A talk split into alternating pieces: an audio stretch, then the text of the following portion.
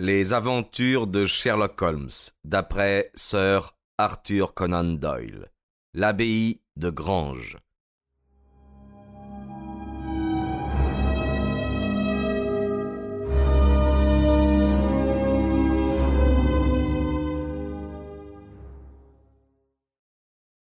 On fut très surpris à l'abbaye de Grange de notre retour. Mais Sherlock Holmes, ayant appris que Stanley Hopkins était allé faire son rapport à la sûreté, prit possession de la salle à manger, ferma la porte à l'intérieur et passa deux heures à procéder à un de ces examens minutieux, base de ses succès. Assis dans un des coins de la salle, je suivis, comme un étudiant consciencieux, tous les pas, toutes les démonstrations du savant professeur. La porte-fenêtre, les rideaux, le tapis, le fauteuil, le cordon, furent successivement examinés avec la plus profonde attention. Le cadavre du malheureux baron avait été enlevé, mais tout le reste était resté en l'état où nous l'avions vu le matin. Tout à coup, à mon grand étonnement, Holmes grimpa sur la cheminée. Au-dessus de sa tête était suspendu un bout de cordon rouge de quelques centimètres, encore attaché au fil de fer.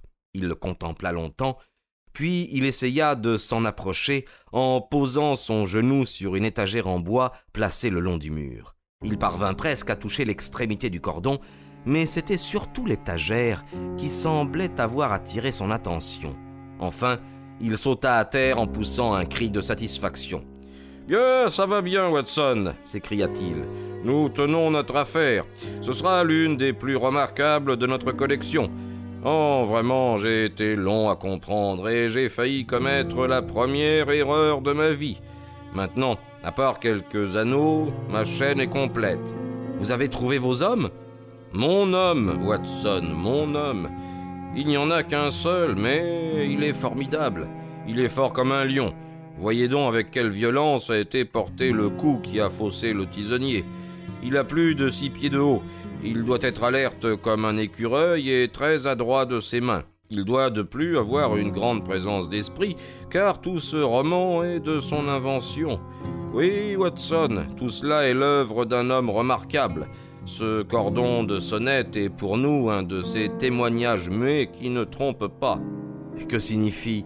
Si l'idée de briser un cordon de sonnette vous venait, où pensez-vous qu'il se casserait? Sans nul doute au point d'attache. Pourquoi se romprait-il à six centimètres de ce point comme dans notre cas? Eh bien, parce qu'il est usé à cet endroit. C'est exact. Le bout que nous examinons paraît usé, car l'homme a été assez intelligent pour gratter cette extrémité avec son couteau pour donner le change, mais celle qui est restée suspendue n'est pas usée. D'ici, vous ne pouvez vous en apercevoir, mais si vous montiez sur la cheminée, vous verriez une section nette, sans aucune marque d'usure, dans ces conditions, il est facile de deviner ce qui s'est produit. L'homme avait besoin de ce cordon et ne voulait pas l'arracher de crainte de donner l'alarme. Qu'a-t-il fait alors? Monté sur la cheminée, il s'est aperçu qu'il ne pouvait atteindre le cordon. Il a posé un de ses genoux sur l'étagère, où on en voit encore la trace sur la poussière, et il a pu ainsi couper le cordon avec son couteau. Il s'en faut de six centimètres pour que je puisse l'atteindre à cet endroit, je puis donc affirmer que cet homme a six centimètres de plus que moi. Regardez donc cette tache sur le siège du fauteuil de chêne. Qu'est-ce que cela? Mais c'est une tache de sang? Oui, sans aucun doute, c'est du sang. Voilà encore qui renverse entièrement le roman qu'on nous a raconté. Si la femme était assise et ligotée sur ce fauteuil au moment où le crime a été commis, comment se fait-il que cette tache se trouve sur le siège même non, non, elle a été placée sur ce fauteuil après la mort de son mari, et je suis sûr que nous trouverions sur la robe pailletée qu'elle portait une tache correspondante. Ce n'est pas, comme nous l'avions craint, notre Waterloo, mais bien notre Maringo, car si la bataille a commencé par une défaite, elle s'est terminée par une victoire. Faut pourtant que je parle à la femme de chambre, Thérèse White, mais j'aurai à peser mes paroles si je veux en tirer quelque chose. C'était un vrai caractère que cette bonne Australienne. Elle était d'un tempérament taciturne, soupçonneux, désagréable, et il fallut quelque temps avant que les manières affables de Holmes eussent pu la faire parler. Elle ne chercha pas à dissimuler la haine qu'elle portait à son maître. Oui, monsieur, c'est exact qu'il m'a jeté une carafe à la tête, dit-elle. Je l'avais entendu adresser à sa femme une grossière injure, et je lui avais déclaré qu'il n'aurait jamais osé se servir d'une telle expression si le frère de madame avait été là. C'est alors qu'il se livra sur moi à cet acte de violence. Il eût bien pu m'en jeter une douzaine si seulement il eût consenti à ne pas maltraiter ma maîtresse. Mais elle était trop fière pour se plaindre, et elle ne disait à personne, pas même à moi, tout ce qu'il lui faisait. Elle ne m'a même pas montré la blessure qu'elle portait au bras et que vous avez pu constater ce matin, mais je sais bien qu'elle provenait d'une épingle à chapeau qu'il avait eu la lâcheté de lui enfoncer. Oh. Oh. le démon. Que le ciel me pardonne de parler ainsi de lui maintenant qu'il est mort, mais c'est la vérité. Il était tout sucre et tout miel quand nous l'avons rencontré il y a dix-huit mois. Il me semble qu'il y a dix-huit ans de cela.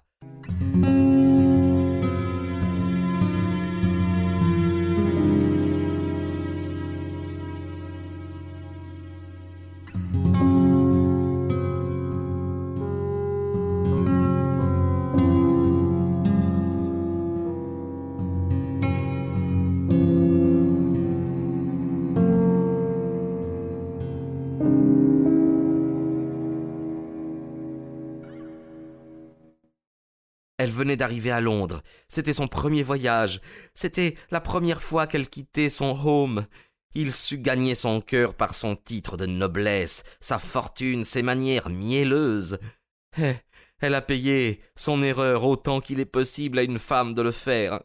Nous avons fait sa connaissance aussitôt après notre arrivée en juin. C'est au mois de juillet que nous l'avons vue pour la première fois, et le mariage a eu lieu au mois de janvier de l'année dernière.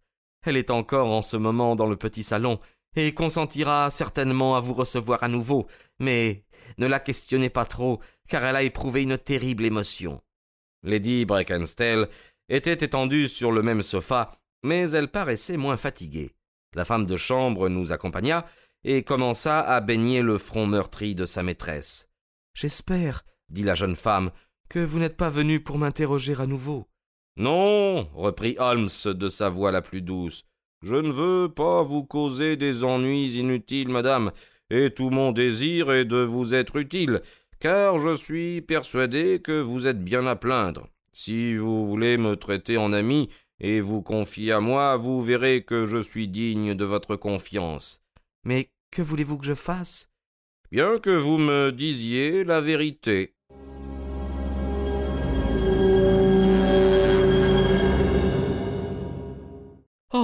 Monsieur Holmes. Il est inutile de nier, Lady Brackenstall. Vous n'êtes peut-être pas sans avoir entendu parler de ma modeste réputation. J'ai la conviction intime que votre histoire a été inventée d'un bout à l'autre. La jeune femme et sa maîtresse dévisagèrent Holmes les yeux effrayés. Quelle insolence s'écria Thérèse. Vous voulez donc dire que ma maîtresse a menti? Holmes se leva. Vous n'avez donc rien à me dire? Et je vous ai tout dit. Réfléchissez encore. Dans votre intérêt, il vaut mieux être franche. Elle hésita quelques instants, puis, sous l'empire d'une pensée nouvelle, elle se raidit. Je vous ai déclaré tout ce que je savais. Holmes prit son chapeau et haussa les épaules. Je ne puis que le regretter, dit-il. Et sans une parole de plus, nous quittâmes la pièce et la maison.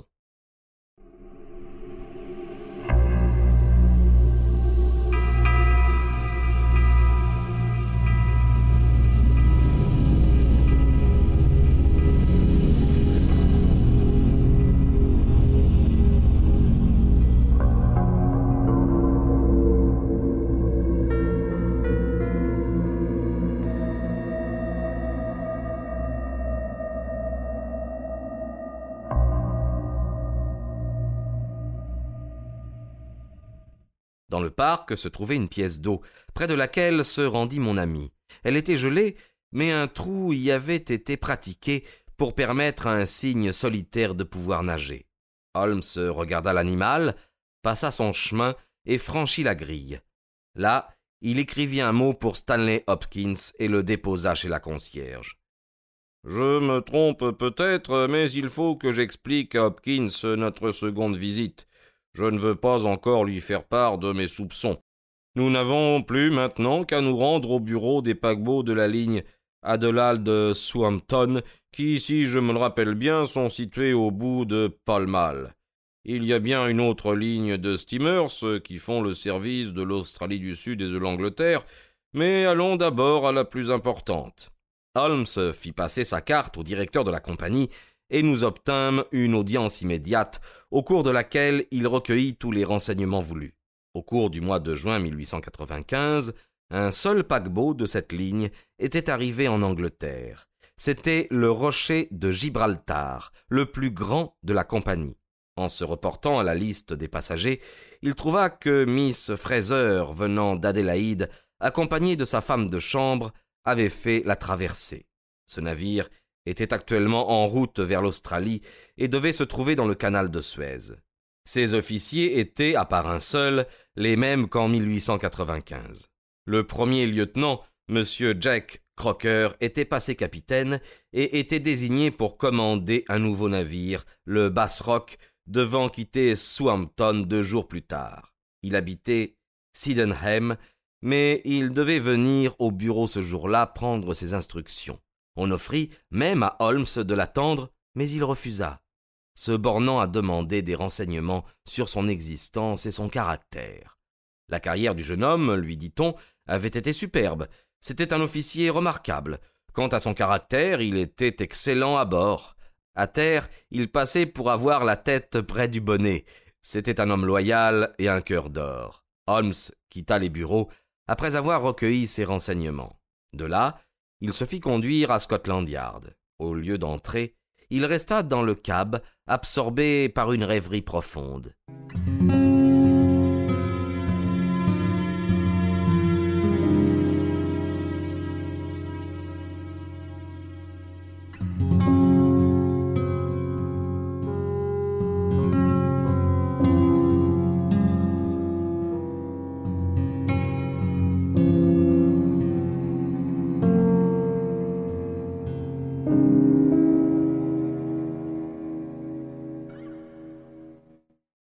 Enfin, il se rendit au bureau du télégraphe de Charing Cross, envoya une dépêche et nous rentrâmes enfin à Baker Street.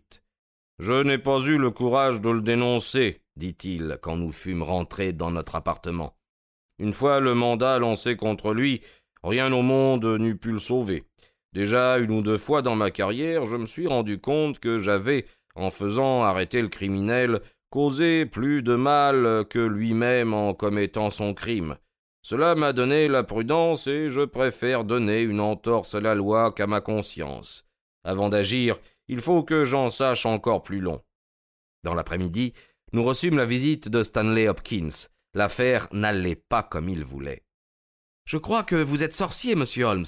Vraiment, par moments, vous semblez doué d'une puissance surnaturelle. Comment avez-vous pu deviner que l'argenterie se trouvait au fond de cette pièce d'eau? Mais je n'en savais rien. Pourquoi m'avez-vous écrit alors de la faire fouiller? Vous l'avez donc trouvée Oui, je l'ai trouvée. Je suis ravi d'avoir pu vous être utile. Mais vous ne m'avez pas été utile, vous avez embrouillé les choses. Quels sont ces cambrioleurs qui volent de l'argenterie et la jettent dans la pièce d'eau la plus voisine? Oui, évidemment, c'est étonnant. En vous écrivant, je pensais que si l'argenterie avait été volée par des gens qui n'en avaient pas besoin, et qui avaient voulu seulement donner une fausse piste en simulant un vol, ces gens devaient chercher à s'en débarrasser au plus tôt. Mais comment cette idée a-t-elle pu vous venir? Je me suis figuré que c'était possible. En sortant de la porte-fenêtre, les malfaiteurs se sont trouvés devant cette petite pièce d'eau avec ce trou si tentant. Aurait-on pu trouver meilleure cachette? À ah, une cachette, ça c'est le mot. Je vois la chose maintenant. Il commençait à faire jour, les bandits pouvaient rencontrer du monde sur les routes, et voilà pourquoi ils ont jeté l'argenterie dans la pièce d'eau avec l'espoir de venir la chercher plus tard, au moment opportun. C'est là la vérité. Il n'y a pas besoin de chercher des choses plus compliquées. Allons, c'est cela, votre système est admirable. Toute autre idée est inadmissible, mais toutefois vous admettrez que c'est grâce à moi que vous avez découvert l'argenterie. Oui, monsieur, c'est à vous que l'honneur en revient.